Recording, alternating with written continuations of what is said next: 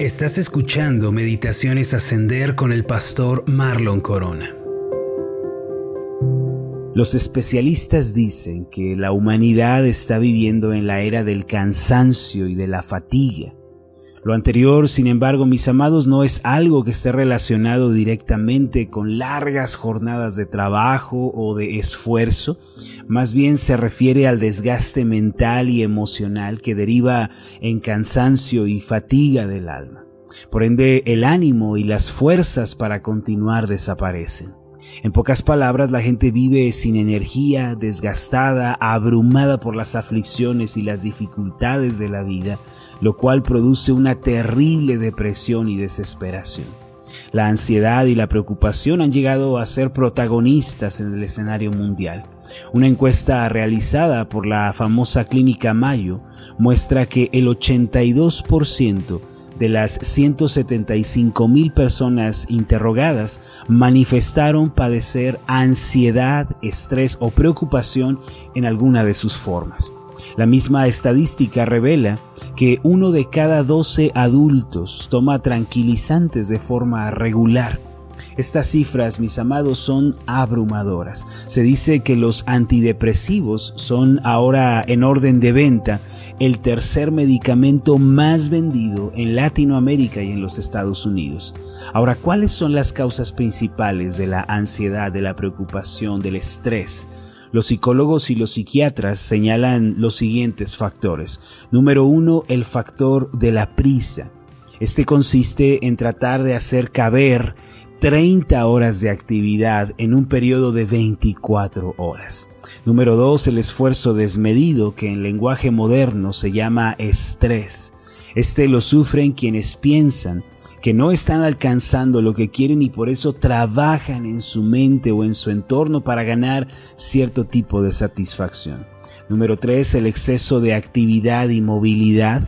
En nuestro país, en un periodo de 5 años, 75 eh, millones de personas se mudaron de casa con todo lo que conlleva el cambio de domicilio ese problema de adaptación, esa sensación de extrañeza, eh, y lo vivieron tanto los padres como los hijos.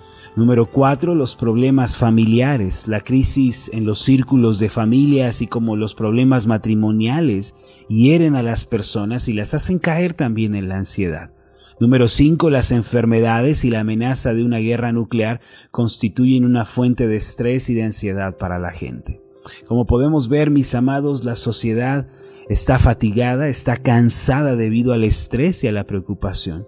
Sin embargo, ¿cómo debemos responder los hijos de Dios ante este tipo de situaciones? La respuesta del creyente debe ser acercarse a Dios por medio de Cristo para que su alma pueda abundar de paz. Solo entonces las fuerzas nuevas para salir adelante van a poder manifestarse. Isaías capítulo 40 Versículo 29 presenta una gran promesa de Dios para todos nosotros. El pasaje dice así, Él da esfuerzo al cansado y multiplica las fuerzas al que no tiene ningunas. El Dios de la Biblia es un Dios fortalecedor que ofrece fuerzas nuevas y renovadas a quienes se acercan a Él con fe y con esperanza. Lejos de cansarse o lejos de sentirse fatigado, nuestro Dios es la fuente de fortaleza para todos aquellos que le buscan y que esperan en Él. La profecía de Isaías que acabamos de leer dice que Dios da vigor a los cansados del alma y acrecienta las energías de los que han quedado completamente agotados por las cargas de la vida. Al respecto de este pasaje, el hermano Matthew Henry dice, Dios es el único que puede multiplicar por cero sin que el resultado sea cero. Si venimos a Él, mis amados, aunque estemos abrumados y desesperados, vamos a ser renovados y ayudados. Lo anterior es un eco de las mismas palabras del Señor Jesús. Él dijo en Mateo capítulo 11, en el versículo 28, lo siguiente, Venid a mí todos los que estáis trabajados y cargados, y yo os haré descansar. La premisa aquí, al igual que en las palabras de Isaías, es que vengamos al Señor que nos acerquemos a Él, vayamos en dirección al Señor. Él, fíjense, no está llamando a los fuertes, Él no llama a los capaces, a los que saben todo. Él llama a los débiles de mente, a los afligidos, a los desesperados, a aquellas personas que se sienten solas, sin ánimo. Él está llamando a los heridos en su alma. El día de hoy podemos experimentar el poder transformador de esta promesa si tan solo nos acercamos al Señor con una actitud de humildad y de dependencia. En lugar de confiar en nosotros mismos, en nuestros métodos, en nuestras fuerzas, debemos confiar en Dios. En realidad la confianza en Dios es algo muy práctico, mis amados, no es algo místico, no es algo complejo, es algo muy sencillo que se puede ejercitar fácilmente en el día a día.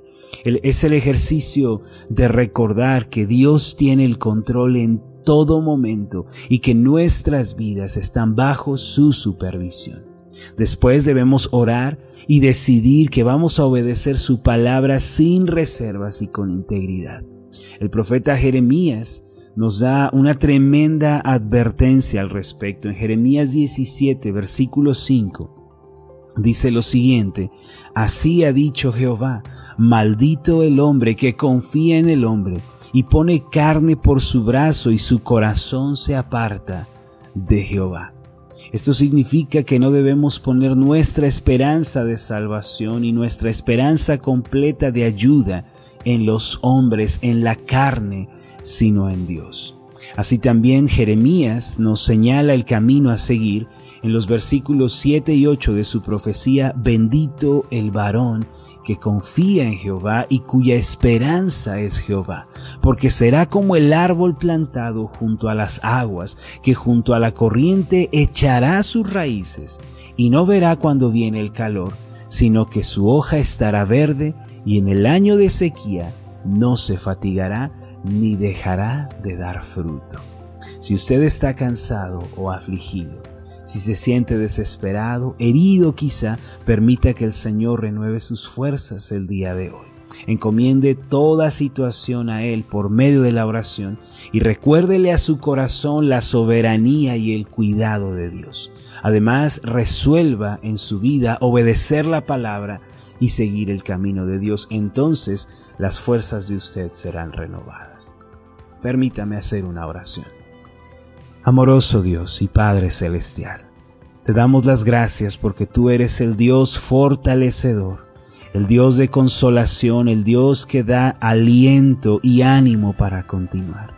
Es cierto que estamos viviendo en una sociedad, en una era de cansancio, de fatiga por los problemas, las situaciones adversas.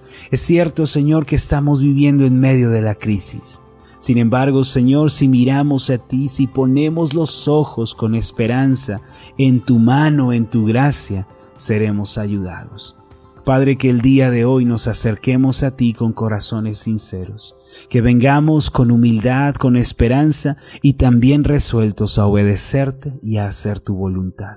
Extiéndenos tu mano de favor, socórrenos, Señor. En el nombre de Jesús te pedimos esto. Amén y amén. Hola, ¿qué tal? Mi nombre es Marlon Corona y ha sido un placer enorme estar contigo en esta meditación. Mi oración es que tú seas prosperado en todas las cosas y que tengas salud así como prospera tu alma. Puedes encontrarnos en nuestra página de Facebook como Ascender. Escríbenos un mensaje y cuéntanos cuál ha sido tu experiencia con las meditaciones Ascender. Hasta la próxima.